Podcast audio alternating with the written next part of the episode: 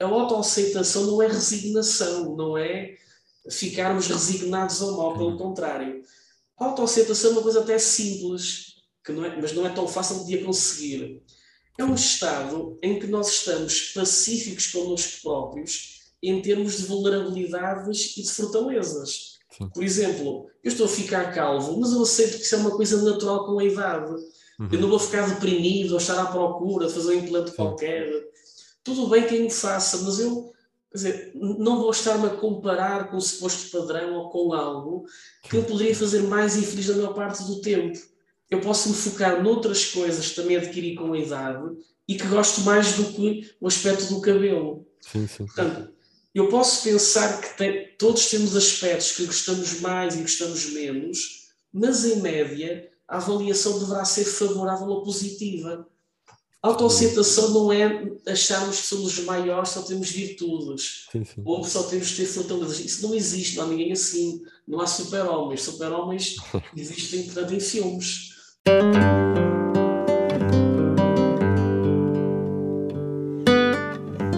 Olá, sejam bem-vindos a mais um episódio de Vitamina Filosófica. E hoje comigo tem um convidado muito especial que escreveu este livro aqui, o Como Ser Feliz. Sim, é possível. Estou a falar de Fernando Lima, que é psicólogo e psicoterapeuta. Fernando, como é que estás hoje? Olá, Fábio. Estou bem cansado, mas feliz. E tu, como estás? Também estou, estou bastante feliz. Estou bastante feliz por ter aceito aqui este convite. Acho que vai ser uma conversa super importante eh, porque hoje em dia fala-se muito em felicidade, sempre se falou, mas é sempre um assunto assim muito vago. Ninguém sabe o que é e como atingir. Eu acho que até podíamos Sim. começar a, a, conversa um bocadinho por aí, que é como é que tu definirias felicidade? Sim, a felicidade, no fundo, são várias coisas. Por exemplo, é um estado de satisfação, de contentamento com o momento presente. É estar aqui a falar contigo, por exemplo.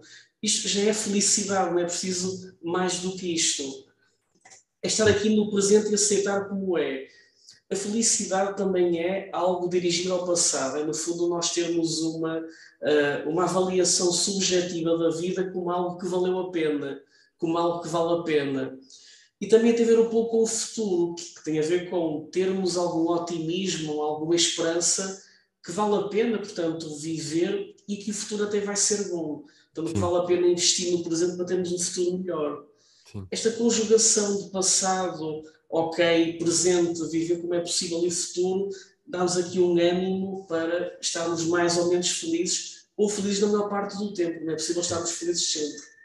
Sabes uma coisa muito engraçada na definição que deste, que eu, que eu acho muito importante, é que uh, na definição que deste não existe uh, nenhum, por assim dizer, standard do que nós temos de ter para sermos felizes eu sinto que muito que tem a ver mais com a perspectiva que temos sobre as coisas do que Sim. propriamente as circunstâncias, não é? Sim, é muito isso. Aliás, quanto mais estándares e padrões e exigências, mais hipóteses teremos de sermos infelizes. Eu, eu, não estou a dizer que nós vamos abdicar de, de, procurar coisas que sejam boas para nós. Nada disso. É? bom procurarmos o que nos faz bem, que é importante. Mas estamos a colocar sistematicamente uma carrada de padrões e de exigências é caminho certo para a infelicidade, porque assim vamos adiá-la sistematicamente. Sem dúvida alguma, sabes? Isso também me lembra de, um, de, uma parte do teu livro que eu, que eu gostei muito, na parte da autoestima, em que uhum. tu dás lá um conceito de que nós devemos pensar que temos valor por nós mesmos. Uhum. Um, e eu achei isso fantástico, não é? Porque nós, numa sociedade onde nós estamos constantemente a ser vendidos a ideia de que precisamos disto e daquele outro para, para sermos felizes, para existir, eu acho que isso é muito importante. Não sei se gostavas de expandir um bocadinho mais essa ideia, porque acho que é, embora seja simples, é, é muito poderoso. Sim, é mesmo. Eu até, até me sinto estranho às vezes, porque se ligar os média, a televisão, ouvir uma conversa, parece que estamos permanentemente a ouvir uma história que no fundo nos está a intoxicar. Nos está a intoxicar de obrigações, de preconceitos, de metas, de objetivos muito altos, muito estratosféricos, que temos que atingir e só quando atingimos essas metas é que nos podemos autorizar a relaxar. E depois são metas como ter uma grande casa, ter um grande carro, o corpo perfeito. Portanto, curiosamente, são tudo metas que ajudam, a, digamos, ao mundo muito comercial a vender produtos e serviços. Por isso é que estas metas também são muito vinculadas. Só que, infelizmente, esta, esta grande uh, propagação de, de, mitos e de obrigações vai, ou quem acreditar nisto, vai levar, digamos, a, a muita infelicidade no mínimo. Porque assim, raramente alguém vai estar feliz. Nós temos quase uma, uma meia maratona para nos sentirmos felizes, para atingir tanta meta que nos estão a impingir. Sem dúvida. Acho que mais facilmente eh, apanhamos um esgotamento do que somos felizes. Porque é isso que tu estás a dizer, não é? Que é, põe-nos metas tão elevadas, um, onde nós temos de nos comparar com uh, o 1% de pessoas que atingiram um determinado estatuto material ou, ou social, ou o que quer que seja. E, e obviamente que eu acho que também isso vai ajudar a que não só não, não vamos ser felizes, mas até chegamos ao oposto. Porque às vezes temos tanto esforço para chegar lá e mesmo assim não chegamos e se calhar até pensamos, será que há alguma coisa de errado comigo, não é? Sim, aliás, e é logo uma armadilha, porque isso cria logo esta ilusão de ah, quando eu atingir aquilo é que vou sentir feliz. Ou seja, a ciência diz exatamente o contrário. Se nós não termos prazer e satisfação no processo que é a vida, portanto, nas coisas que fazemos no dia a dia, não vai ser depois de um objetivo que de repente a felicidade aparece. Portanto, a satisfação já será a vivência do agora, portanto, com aquilo que temos agora. Porque senão nunca vamos ter as condições ideais para nos autorizarmos a, sentirmos bem. Então vai ser um adiar eh, consecutivo, de, enfim, da satisfação do presente. Sem dúvida. E, e sabes que na área de desenvolvimento pessoal eu também sinto que vende-se muito essa ideia de atingirmos as grandes metas e eu acho que é muito bom termos objetivos, isso é fantástico. Sim. Mas acho que se fala pouco de conseguirmos usufruir daquilo que temos aqui e agora. Estamos sempre a olhar para o futuro, não é? Uh, sim. Aliás, ainda há dias vi um documentário que é triste, por um lado, que é uh, como se vive no país mais pobre do mundo, que é o Burundi. Uh, e é incrível como, claro que é um país que infelizmente as pessoas são infelizes porque não têm o básico, mas eu poderia dizer que desde que, que nós tínhamos as necessidades básicas satisfeitas, não há grande desculpa para nos sentirmos infelizes. Sim. E necessidades básicas têm a ver com comida, bebida e abrigo, não é mais, muito mais do que isto. Sim. Claro que é ótimo nós procurarmos aquilo que, que nos dá prazer e temos alguns objetivos materiais, mas é que o que está acima das necessidades básicas tem a ver com a nossa atitude, com a nossa interpretação e com os nossos, uh, enfim, maneiras de pensar ou atitudes de pensar Sim. sobre nós e sobre o mundo. Isso é que vai condicionar muito a maneira como nos vamos sentir. Sem dúvida. Uh, mas sabes que eu acho que essa, embora seja uma ideia incrível, é um bocadinho revolucionária, porque para a maior parte de nós, não é? dizer, então eu posso ser feliz apenas se tiver comida e abrigo e as minhas necessidades básicas, mas eu preciso disto e daquilo ou daquele outro, não é? Sim. Mas isso é, é, uma, é uma armadilha, como tu falas, porque nunca acaba. Uh, porque depois de ter isto, eu já ouvi falar, não é? Pessoas muito ricas, não é? Quem tem, se calhar, imaginemos, um milhão de euros uh, sente-se inferior a quem tem 10 milhões, e quem tem 10 milhões muito mais inferior do que 100 milhões, e nunca acaba, sempre, sempre, não é? Sim, aliás, tem, tem clientes que têm centenas de milhões de euros, portanto, e, então muitos deles são deprimidos até com muita ansiedade, portanto, não há aqui uma relação direta entre a quantidade de dinheiro e a satisfação com a vida. Tem de facto a ver com uma atitude mental, com, uma, com otimismo, com autoestima, uh, que no conjunto nos permite cultivar atitudes, ações e viver momentos de felicidade que no final de contas vão dar este sentimento positivo sobre a vida. Sem dúvida. Tu no teu livro também falas uma coisa que eu achei muito interessante, que são as distorções que nos impedem de ter felicidade. Quais é que são essas distorções?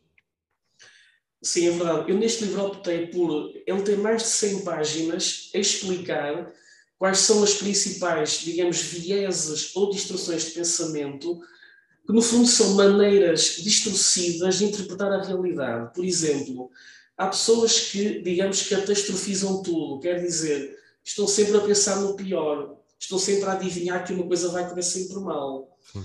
Outras pessoas, eu tenho, por exemplo, vou dar muitos exemplos de pessoas que conheço que têm notas altíssimas da faculdade, mas acham que não são boas alunas porque não tiveram mais uma décima que queriam. Portanto, isto chama-se o filtro negativo, que é focarem-se num aspecto insignificante do desempenho e esquecerem-se tudo aquilo de bom que de bom têm enquanto estudantes. Exato. Portanto, este viés de focar no negativo vai fazer com que se sintam mal. Portanto, para termos uma visão mais, mais realista ou mais moderada, precisamos de ver a, a realidade com várias perspectivas, ver o bom e também o pior, mas pensarmos no que é mais provável de acontecer, sim, sim. em todos os aspectos que temos à nossa frente. Sim, sem dúvida. E sabes que eu acho que é, é muito difícil sair desse viés negativo depois de entrarmos, porque quase sim. que se alimenta a si mesmo. E depois começa a ficar tão grande, aquela bola de neve é tão gigantesca, que quase que parece que ficamos cegos às possibilidades positivas e às coisas positivas que estão à nossa volta. E eu ia te perguntar como é que tu achas assim, também para quem esteja a ouvir, poderia começar a fazer para quebrar um bocado esse, esse viés negativo? Sim. Eh, nós podemos ver o cérebro como se fosse quase um relógio e que as engrenagens estão umas nas outras entrelaçadas. Hum. Quando nós estamos com humor negativo, é como se as engrenagens estivessem a puxar-nos, a dirigir-nos para o lado pior da realidade. É como se fosse uma nuvem negra parou aqui em cima de nós e que coloca tudo cinzento. Portanto, é como se essa nuvem tirasse aqui as tons da realidade. Portanto, é não nos esquecermos que a realidade, digamos, eh, não é bem uma coisa objetiva, Sim. não é uma fotografia em alta resolução. A realidade é uma construção que estamos a fazer, portanto, é uma interpretação que fazemos sobre o mundo exterior e que essa interpretação pode ser distorcida, pode ser enviesada. Sim. Portanto, é sempre, eu sugiro sempre ao início de uma consulta, por exemplo, que as pessoas escrevam uh, algumas, uh, alguns hábitos de pensamento, como é que tendem a pensar, como é que interpretam algumas coisas, e depois de escrever, sim, sugiro, sim. vamos agora analisar isto, vamos agora analisar se esta interpretação é útil, se ela é realista, como é que o seu melhor amigo veria esta situação, sim. o que é que há até de útil nesta perspectiva, e o que é que poderíamos pensar para que ajudasse a fazer algo mais construtivo na sua vida, por exemplo? Acho que passa muito por aí também, que é eh, o hábito da escrita, porque ajuda-nos muito a ganhar autoconsciência. E eu acho que a autoconsciência é das coisas mais importantes para, para uma vida feliz, uma vida realizada, não é? E, e sermos capazes de sermos os nossos melhores amigos. Eu até costumo dizer de que nós somos a única pessoa que garantidamente vai estar connosco 24 horas por 7 dias da semana, desde que nascemos até que morremos. Por isso, mais vale sermos amigos do que sermos o nosso pior inimigo, não é? Ora está, isso até é a base da autoestima, que é termos uma voz amigável connosco próprios, essa voz é que nos vai acompanhar para sempre. Porque nós temos aqui quase um diálogo interno, temos uma voz que pode ser mais ou menos amigável, que fala, digamos, com a consciência. E se este diálogo não é amigável, não é flexível, não é, é, é como idealmente se falássemos com o nosso melhor amigo. Sim. O diálogo deve ser, digamos, chamado com compaixão, sim, que é termos um pouco de paixão uh, por nós próprios e sermos amigáveis, sermos tolerantes da, das nossas falhas sim. e não sermos críticos ou exigentes, como muitas pessoas às vezes o são. Eu acho que isso também tem uma parte que também eu achei muito boa no teu livro, que é o poder da autoaceitação, não é? que é, é importantíssimo nós não estarmos sempre a julgar eh, por todas as coisas, porque a realidade, eu pelo menos acho que a maior parte de nós somos sempre o, o maior crítico que nós temos. E, e, enquanto isso continuar, é muito difícil termos felicidade, enquanto a relação que temos com essa voz que tu falas é Sim. é sempre conflituosa, não é? Sim, pois é. Parece que o nosso cérebro está um pouco, ou geneticamente programado para pensar no pior, ou seja, Uh, convém que, lá está, se treine um pouco aqui uma leitura, uh, digamos, amigável, porque a nossa predisposição parece mais favorável. É como se o cérebro dissesse: nós estamos aqui para sobreviver, não andamos aqui para sermos felizes. Portanto, temos que fazer um esforço suplementar. E acaba por ser, digamos, a base da autoestima. Portanto, uma das bases importantes para a autoestima. Sabes que isso também era outra parte que eu queria saber um bocadinho mais. Também falas da autoestima. Uh, como é quais são as bases da autoestima uh, que tu encontras também no teu trabalho? Hum. Ou seja, uma das bases tem a ver com uh, nós termos uma avaliação de nós próprios, digamos, uma avaliação que seja globalmente positiva. Ou seja, a autoaceitação não é resignação, não é ficarmos resignados ao mal, pelo contrário. A autoaceitação é uma coisa até simples que não é, mas não é tão fácil de a conseguir. É um estado em que nós estamos pacíficos connosco próprios em termos de vulnerabilidades e de fortalezas. Sim. Por exemplo, eu estou a ficar calvo, mas eu aceito que isso é uma coisa natural com a idade. Uhum. Eu não vou ficar deprimido ou estar à procura de fazer um implante Sim. qualquer. Tudo bem quem o faça, mas eu quer dizer, não vou estar-me a comparar com o suposto padrão ou com algo que eu poderia fazer mais infeliz na maior parte do tempo. Eu posso me focar noutras coisas que também adquiri com a idade e que gosto mais do que o aspecto do cabelo. Sim, sim. Portanto, eu posso pensar que tem, todos temos aspectos que gostamos mais e gostamos menos, mas em média a avaliação deverá ser favorável ou positiva.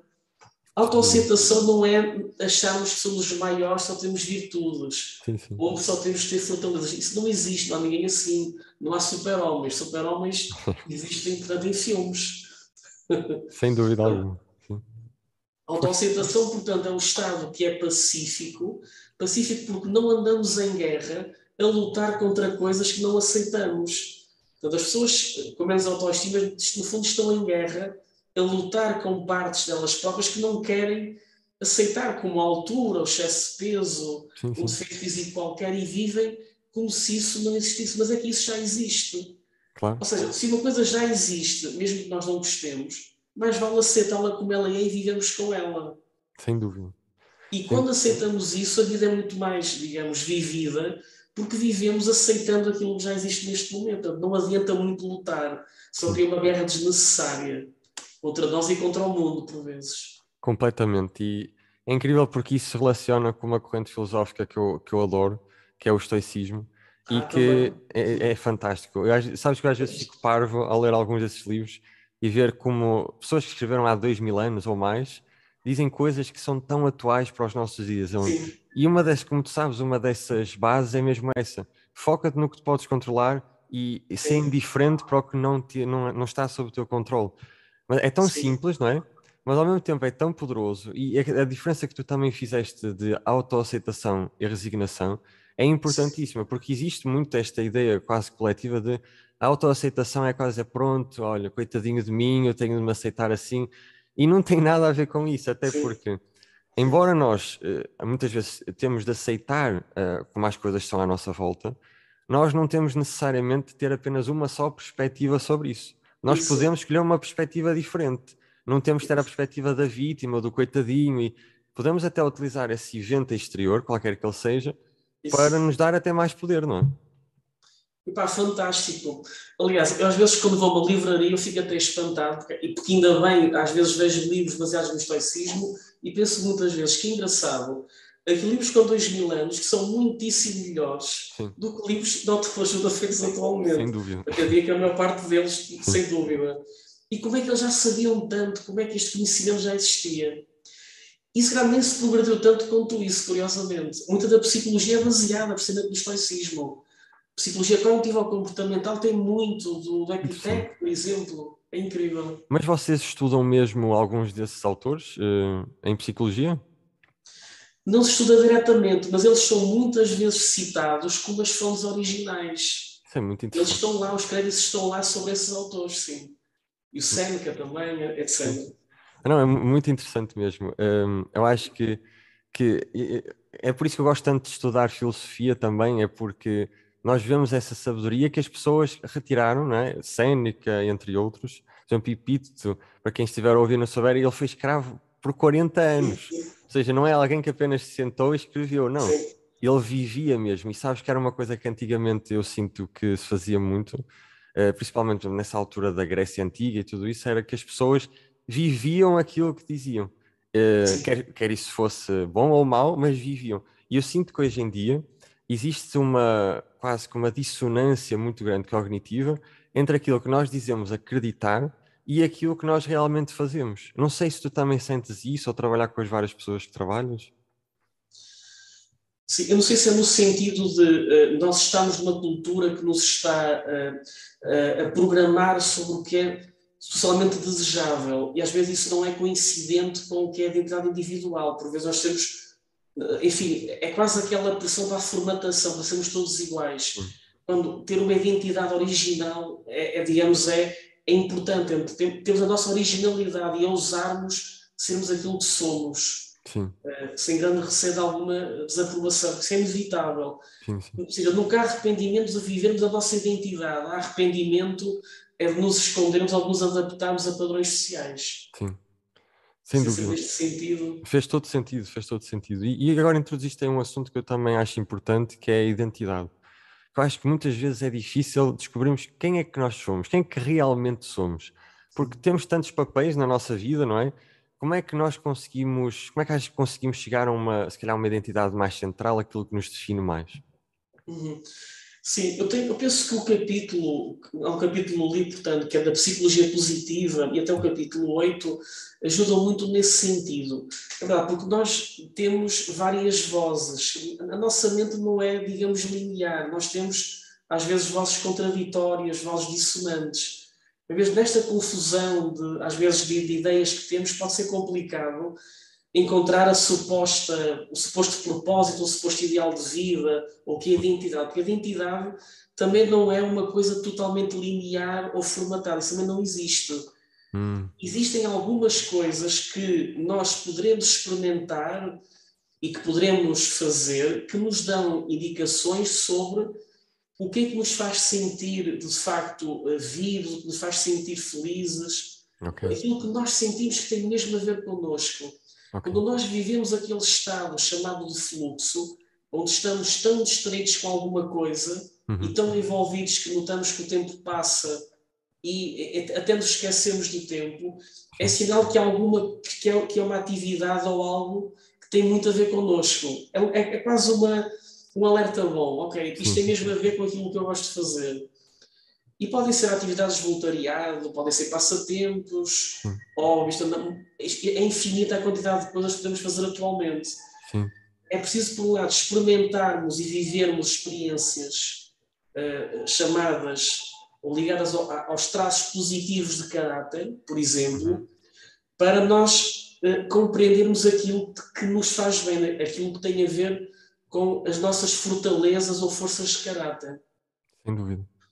Depois há aqui outros aspectos, como, por exemplo, eh, conhecermos melhor os nossos valores, os nossos ideais e, eh, enfim, temos, ou termos algumas ações que nos permitam aproximar desses valores. Os valores não é algo que se atinja, é uma coisa que ao longo da vida vamos prosseguindo. Por exemplo, eu tenho amor ao conhecimento, portanto, nunca vou ter o conhecimento de todo o mundo, como é lógico. Claro.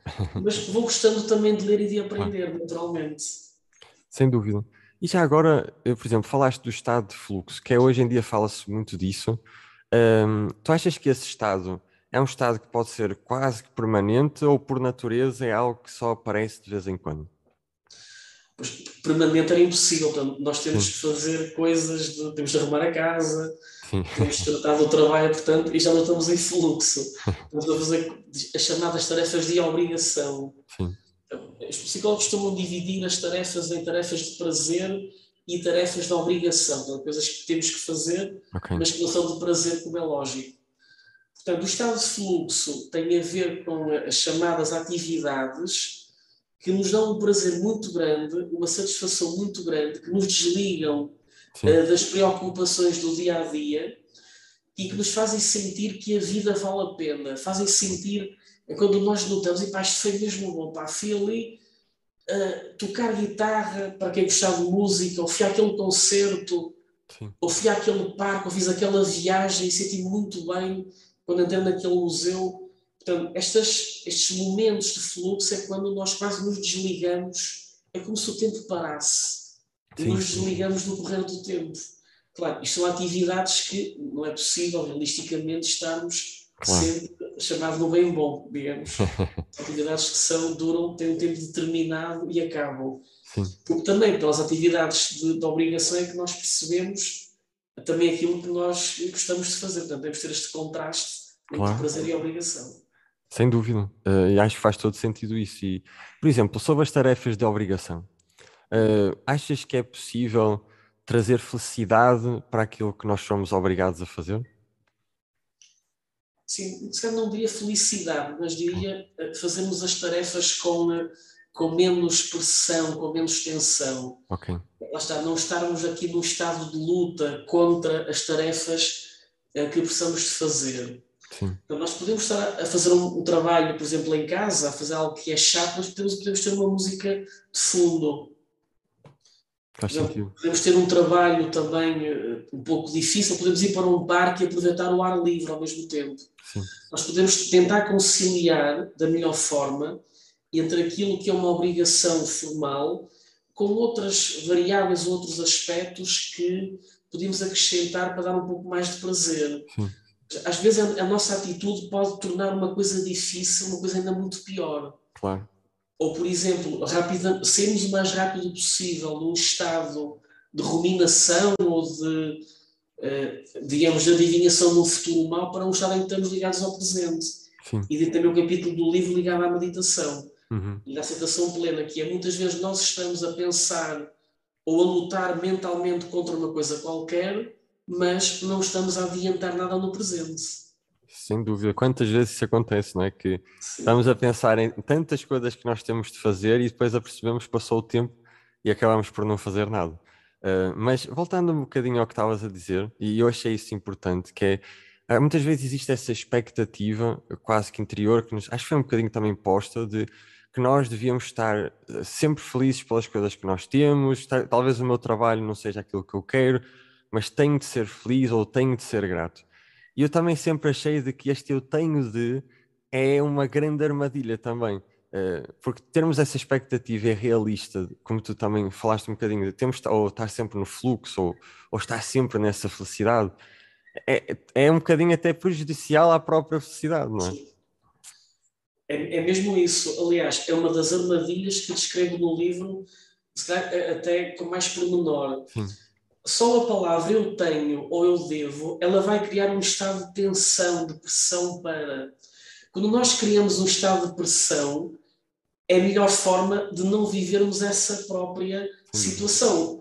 Aliás, no desempenho sexual, isto é muito eh, comum, que é as pessoas muitas vezes têm ansiedade de desempenho, até no aspecto sexual, quando pensam eu tenho que ter ereção, Sim. estão imediatamente a perdê-la, porque o estado de pressão vai desligar uma vivência espontânea daquilo que seria, digamos, o prazer.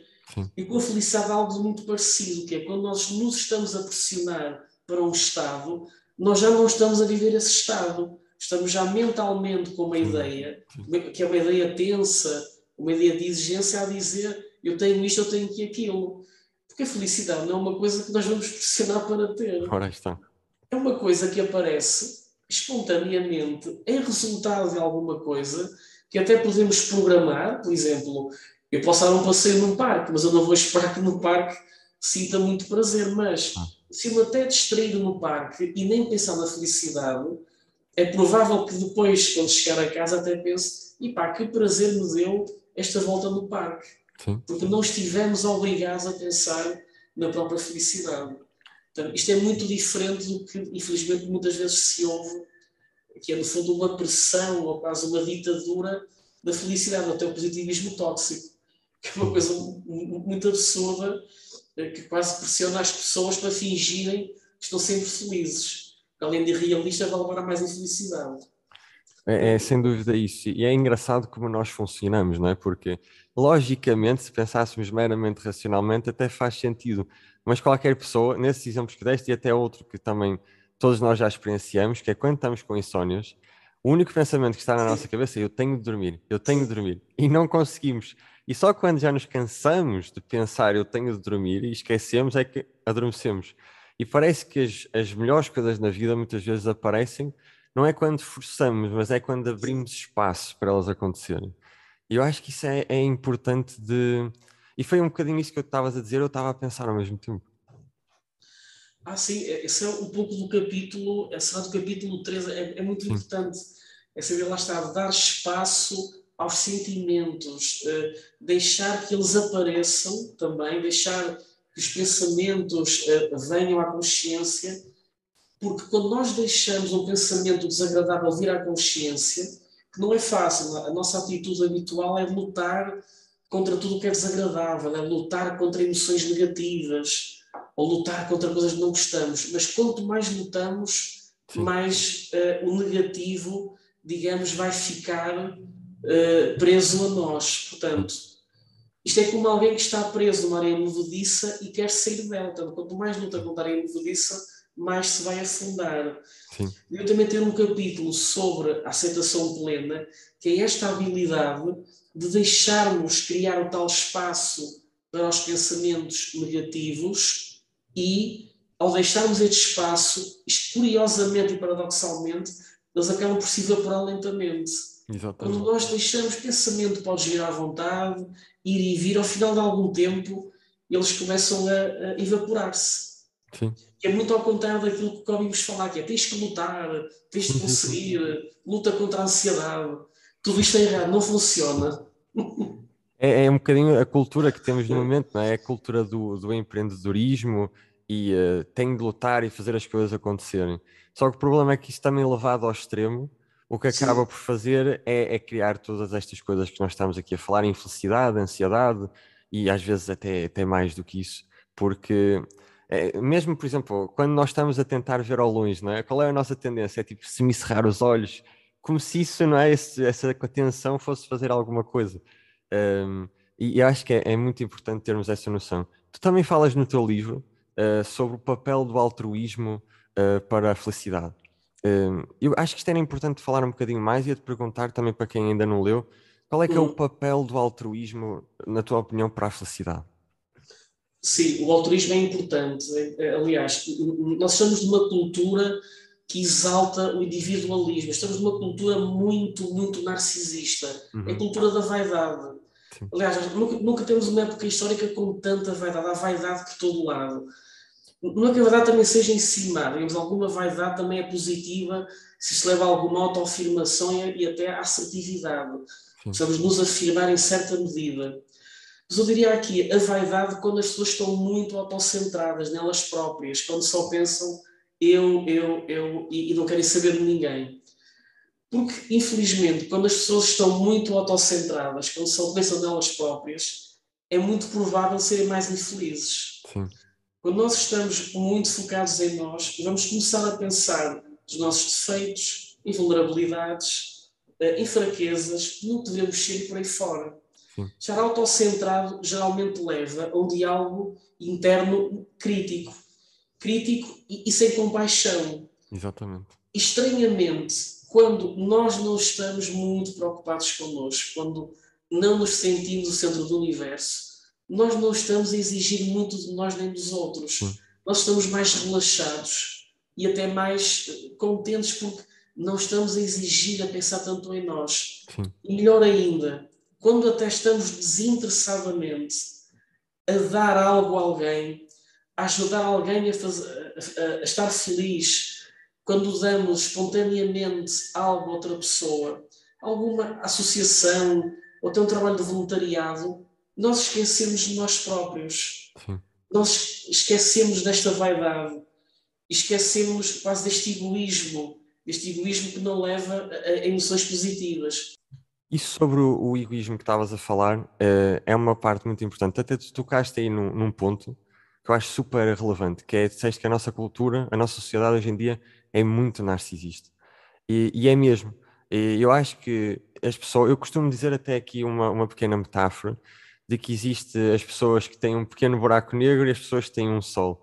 E o buraco negro é alimentado pelo esse egoísmo. Que quanto mais nós cedemos esse egoísmo, não é? o buraco negro aumenta e aumenta. Mas começarmos a dar aos outros, mas desinteressadamente, não é? As coisas melhoram e temos mais para nós e temos mais para os outros, não é? Excelente essa metáfora engraçada. Aliás, não é por acaso, a psicologia positiva que estuda a felicidade uh, conclui sempre a mesma coisa, que, que, que diz o seguinte: o fator mais importante da felicidade é, sem dúvida, boas conexões sociais, boas relações de amizade, boas relações com a comunidade. Portanto, é de longe o fator mais preditor da felicidade das pessoas. Sim. Agora, o egoísmo faz exatamente o contrário. O egoísmo torna as pessoas desligadas e desconectadas dos outros, porque, enfim, não querendo saber dos outros, não vão ter boas relações de amizade, ou se são muito egoístas, não vão dar aos outros, portanto. Ou seja, a habilidade de ter boas relações sociais, além de ser a maior fonte de satisfação da vida implica, enfim, que não vamos ser tão narcisistas. porque quando estamos conectados em boas relações, em bons convívios, em, em grupos que nos fazem sentir genuínos, em, em que nos rimos, damos o melhor de nós, é a forma mais direta, mais fácil, até mais divertida e não custa nada, portanto, que é curioso. Portanto, não depende nada de bens materiais, de grandes bens materiais para a satisfação com a vida. Isto é muito diferente daquilo que infelizmente ouvimos. Já ouvimos o contrário. É foca-te em ti, tens que conseguir aquilo, uh, tens de ter um alto desempenho, tens que conseguir o teu propósito de vida fantástico. É, é enfim, estamos, somos bombardeados por frases que na prática, enfim, vão aumentar muito possivelmente a infelicidade das pessoas. Claro. E depois vem ter aos psicólogos quando já não suportam viver com este tipo de crenças e descobrem que enfim, estão, estão a viver crenças tóxicas Exatamente. que são muito negativas e autoviciantes. Mas isso que tu, é literalmente a última palavra que tu usaste, eu acho que é importantíssima, porque uh, no início sabem bem, não é? Uh, e, e, de certa forma também têm o seu lugar, porque nós também temos de ter a nossa vida e a nossa parte, isso. não é? Mas o problema é que quando nós só começamos a, a, viver dessa maneira, não é? E ficamos tão autocentrados que já não vemos mais nada, torna-se é viciante porque tem uma certa adrenalina, uma certa energia que parece positiva, mas que em última análise acaba por nos destruir. E, e só mesmo tirando esse foco de nós mesmos Sim. e focando no que está à nossa volta, é que as coisas podem melhorar. E é engraçado porque isto faz um bocadinho de relação com o que ainda estávamos a falar há um bocado, que até demos aqueles exemplos. Quanto mais, basicamente, quanto mais tentamos algo, pior as coisas ficam. É uhum. É que quanto mais o nosso, o nosso eu, eu consciente, ou o que se queira chamar, se mete no caminho, não é? Uhum. pior as coisas ficam até para a nossa felicidade, não é? Sim. Pois é, é que se nós estamos a ser sempre racionalistas, ou a pensar, porque é uma parte do cérebro mais, mais focada no fazer, eh, mais focada no ter que ter, mais focada no conseguir. Isto é uma parte do cérebro que nos coloca em estado de tensão, em estado de alerta. É como se estivéssemos aqui sempre. Há até uma expressão que é chamada a passadeira rolante da felicidade. Hum. São aquelas pessoas que estão sempre no estado de luta, sempre num estado para conseguir alguma coisa e acham que têm que estar sempre a conseguir mais e pensam, ah, se eu não estou bem é porque ainda não tenho o suficiente. Uhum. Isto mantém-nos numa passadeira que nunca mais acaba. Exatamente. Quando, na realidade, já terão muitíssimo mais do que aquilo que precisam, quer dizer, em termos de, de questões materiais, mas não estão a usufruir no presente aquilo que até poderiam usufruir. E estou aqui num estado, portanto, é quase um, um ratinho dentro de uma roda gigante que nunca mais acaba. E saindo dessa roda, nós podemos começar imediatamente a viver o mundo como ele é e a tirar o proveito dele. E isto é deixar também que as emoções, o estado emocional, o estado de atenção plena com aquilo que há de bom aqui e agora, é ter esta autorização para nos deixarmos envolver Sim. com a, a, a, realidade como ela está a acontecer. Isto é um estado, uh, um estado de relaxamento, um estado de bem-estar. Sim. Um estado de bem-estar subjetivo quando ficamos de repente acordados e ligados àquilo que, que pode haver de bom neste momento. Portanto, por exemplo, é ir, é ir para a praia, para um sítio agradável e não estar com o telemóvel a pensar em coisas de trabalho. Sim. Estarmos de facto a viver aquilo que os sentidos nos dão, pode ser o som da água, uma brisa, pode ser uma paisagem bonita e estamos a viver tudo isso naquele momento e não estamos mentalmente no estado de luta. Sem dúvida. E eu acho que isso também contribui muito, se calhar nestes últimos 10, 15 anos, foram as redes sociais que, que nos dão essa quase. Eu acho que existem inclusive até estudos científicos que se calhar não têm a ver com a dopamina, que nos vicia naqueles, naquelas recompensas e depois já nem conseguimos, como estavas a dar nesse exemplo, estar na praia a relaxar, a, a dar um mergulho, a aproveitar o sol e estar com as pessoas que estão à nossa volta, porque temos que estar sempre a ver a última atualização, ou no Instagram, ou quer que seja, e, e ficamos viciados, não é? Sim, as redes sociais infelizmente manipulam. Atenção, as redes sociais também são muito úteis por um lado, sim, mas precisa ter usá-las quanto baixo quem vê.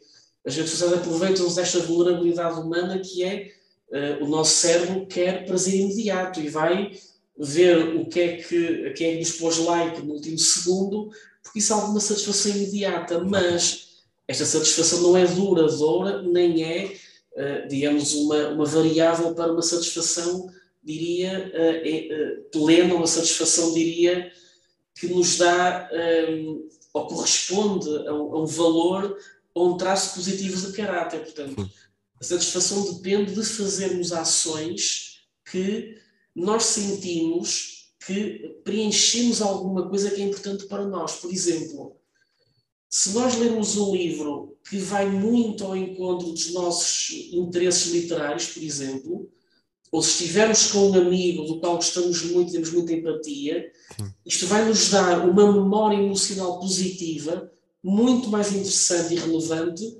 do que ficarmos duas horas no Instagram a ver fotos a colocar likes. Sim. O Instagram vai ser logo esquecido. O cérebro não quer saber disso. Mas vai querer saber daquela tarde com, com os amigos ou daquelas horas, por exemplo, a, a tratar de um hobby do qual gostamos muito. Sem dúvida.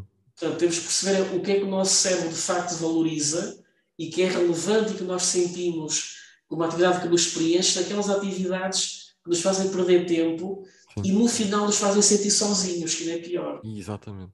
Porque as redes sociais não nos dão uma ligação real com pessoas, damos uma ilusão que estamos ligados a alguém, mas as variáveis reais de contato físico com alguém é que nos faz sentir que temos uma conexão com alguém. Não são redes sociais propriamente. Elas podem ser boas porque ajudam a combinar coisas, na minha opinião, mas isso não, nada substitui uma relação verdadeira de carne e osso. Ora, aí está. E é o que tu disseste, não é? Que as redes sociais em si uh, não têm culpa nenhuma, porque são apenas uma ferramenta. E como qualquer ferramenta, não é? Eu, eu com uma faca eu posso barrar um pão com manteiga ou posso matar alguém, não é? Não é a faca que tem culpa.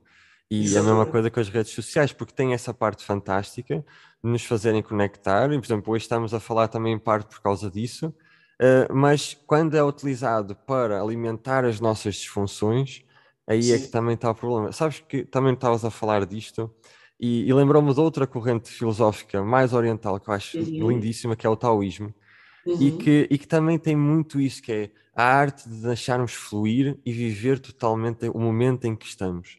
E, e acho que se nós conseguíssemos ter mais isso, né, cultivar mais isso no nosso dia a dia, íamos uhum. não só estar menos sozinhos, estar mais ligados e mais felizes, até se calhar com menos, não é? Muito sem dúvida. Eu, por exemplo, aqui no Porto, por acaso tenho a sorte de estar aqui no centro do Porto Sim. e tenho o hábito de ir frequentemente ali a, Gaia, ali ao Jardim do Morro, e apreciar o pôr do sol. Lindíssimo. E é muito bom ver que há, há tanta gente, mas em especial turistas, outra coisa curiosa. Eu não vejo muitos portugueses no Jardim do Morro. Eu vejo muitos mais turistas, curiosamente, têm esta sabedoria de apreciar aquele momento e ver aquela conexão naquele grupo que é muito grande, quando está um tempo claro, de apreciar o pôr do sol, ou de ouvir alguém está lá a cantar ou tocar guitarra, por exemplo. Sim. Isto fica na memória como algo muito bom. Sim, sim. Ou seja, isto está aqui um pouco ao lado e temos ao lado experiências do género que podemos usufruir. Sim. E estamos ali completamente ou muito conectados com aquela situação do Porto Sol, está, fica uma memória ótima. É um, é, um, é um, momento da natureza, há pessoas ao lado, pessoas estão a usufruir, portanto fica uma memória muito positiva. E deixarmos de facto viver, que é isso talvez que é deixar que os nossos sentidos uh, nos deem as informações e nós estejamos receptivos a isso. Sim. É ver, enfim, ver o verde da relva, é sentir o burburinho, a música, as notas, Sim. a paisagem, estamos conectados e deixarmos que essas emoções boas passem por nós, deixarmos viver e sentir isso. E nós estamos a racionalizar ou a pensar em alguma coisa que vai tirar o usufruir desse momento. Portanto, o momento que eu tenho vivido lá, ninguém me tira, porque eu já senti Sim. o máximo que pude desse momento. Portanto, isso é suficiente, isso é felicidade. É, sem dúvida. E se calhar é aí que entra aquilo que também falas no livro, a, a meditação, não é? Eh, eu até te ia perguntar se, por exemplo, na tua prática clínica, tu costumas recomendar meditação? Sim, sim, a meditação recomendo, mas atenção, a meditação eu acredito que resulta, mas só quando as pessoas pensam de uma forma lógica, okay. têm a personalidade mais ou menos organizada e quando sabem gerir emoções. Okay. Portanto, a meditação eu diria que é o final de um processo terapêutico. Portanto, não adianta nada alguém meditar quando tem uma fobia específica, tem ansiedade generalizada, está deprimida, porque o meditar apenas vai fazer com que tente esquecer problemas que estão lá, mas têm que ser resolvidos. Exato. Portanto, muitas vezes nós temos questões de vida que têm que ser resolvidas, têm que ser abordadas, e não vai adiantar nada colocar isso baixo do tapete. Sem dúvida. A meditação pode ajudar momentaneamente, pode ajudar a deixar ir os pensamentos que nos perturbam e a estarmos mais focados no momento atual, mas é preciso, antes da meditação, saber lidar com uma série de coisas. Sim. Saber lidar com as emoções, com os pensamentos, com vieses, com instruções na maneira de interpretar Portanto, a meditação não é uma panaceia, não é aqui uma fórmula mágica que vai resolver tudo. Claro. Ela está na moda, sim, é boa, mas tem que ser usada depois de outras coisas que estão antes da meditação. É importante fazer esta separação. A meditação é relativamente útil, diria assim. Sim, mas sim. é uma ferramenta importante, claro. Não, e é, é um comentário muito importante mesmo, porque há muitas vezes as pessoas utilizam a meditação exatamente como tu falaste, como uma fuga à, à realidade e, e, e, não vai funcionar, não é? Uh, nós temos de ter a coragem de enfrentar a realidade. Até me lembro de uma frase, honestamente, neste momento não lembro quem disse, mas que sempre ficou na cabeça, que é nós podemos escolher ignorar a realidade, mas não podemos escolher ignorar as consequências de ignorar a realidade. É? Ah, e elas apanham-nos sempre, e nós temos de ter a coragem de olhar para as coisas como elas são agora, mas depois pegar nisso e dizer, ok, o que é que eu posso fazer para que isto se torne algo positivo? Em vez de ignorar e dizer, ok, não está aqui nada. É? é? é? um exemplo de um autor americano que é o Anthony Robbins, que ele falava de uh, temos ervas daninhas a crescer no nosso quintal uhum. e nós dizemos, ok, não existem ervas daninhas, não existem ervas daninhas, e quando olhamos para elas já, já dominaram todo o nosso quintal. E não pode ser assim, nós temos de ter essa visão realista e positiva ao mesmo tempo, não é? Sim. Eu posso dar um exemplo que é, enfim, muito que, que vive muito em consultório. Por exemplo, eu tendo desde há, desde há muitos anos pessoas com ataques de pânico e que fazem meditação e não resolve nada. Ou seja, pois. o pânico é basicamente o medo aprendido das sensações físicas ao medo do coração começar a bater de repente. Uhum. Portanto, eu tenho que ensinar às pessoas a desaprenderem o medo que o coração bata de repente. Uhum. Ensinar que o coração pode bater muito rápido, isso é inofensivo. Sim. Ensinar que o corpo está feito para isso, que o, o, o exame que fez o cardiologista prova que é seguro o coração bater, e ensinar a ver essa sensação como uma onda que vai e que vem, entre uhum. outras estratégias. Portanto, só depois de perceber e, e de acreditar e de sentir que as sensações físicas são inofensivas, é que esta pessoa começa a relaxar e a abrandar. Sim. Portanto, por mais que medite, a meditação não vai ensiná-la a pensar de uma forma mais lógica sobre as sensações físicas. Exatamente. Este é um exemplo que eu vejo muitíssimas vezes. Sem dúvida.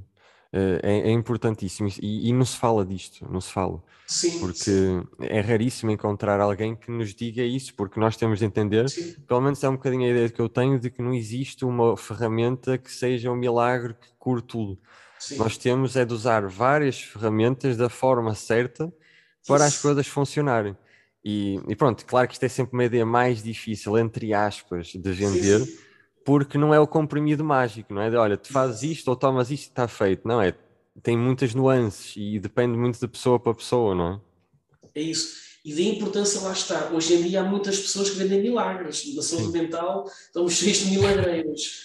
Daí alerto sempre, cuidado, em caso de saúde mental, é uma área muito importante. Consultem técnicos que estejam na ordem dos psicólogos. Claro. Procurem as credenciais. Cuidado com aquilo que procuram.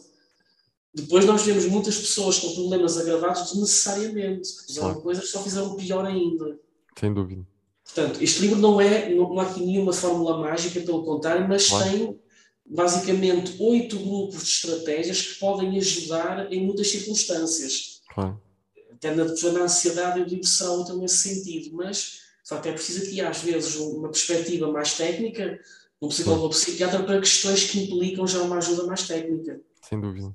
E uma coisa que eu também gostei muito do livro é que é um livro muito prático eh, e que está cheio de exercícios e perguntas e eu acho isso mesmo bom porque tira-nos da, da teoria apenas e começa-nos a fazer refletir a nós mesmos, ok, como é que isto se relaciona comigo? E isso é importante porque de nada serve estarmos a saber a teoria se não aplicarmos Sim. à nossa vida, não é? E isso faz, fez toda a diferença. Uh, Fernando, infelizmente o nosso tempo já está também a terminar aqui. Isto eu sentia que podíamos falar mais uma hora se fosse uhum. necessário. Uhum. Antes de irmos também, eh, quero-te agradecer por teres aceito o convite. Eu sabia que íamos ter aqui uma conversa Obrigado. super interessante. E pronto, também para quem nos está a ouvir, onde é que as pessoas podem encontrar o teu livro, ou mesmo se te quiserem uhum. contactar, onde é que poderão fazer? Hum. Portanto, o livro, portanto, Como Ser Feliz, está a vender em todo lado, em todas as livrarias, hipermercados, portanto, na Bertrand, FNAC, Almedina, podem encontrar nos hipermercados habituais ou então online, na UC, na Presença, portanto, que é a editora portanto, meio, isto é da manuscrito, é uma chancela da Presença, okay. portanto, podem também encontrá-lo online. O meu contacto é fernandomagalhães.pt, portanto, lá podem encontrar todos os meus contactos em termos profissionais. Sim.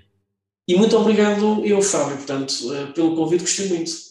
Olha, foi, foi fantástico, teremos de fazer outras conversas e, e pronto, olha. Força. Obrigadíssimo e a todos que também ouviram aqui o podcast, não se esqueçam de subscrever para as próximas conversas e obrigado pela vossa presença.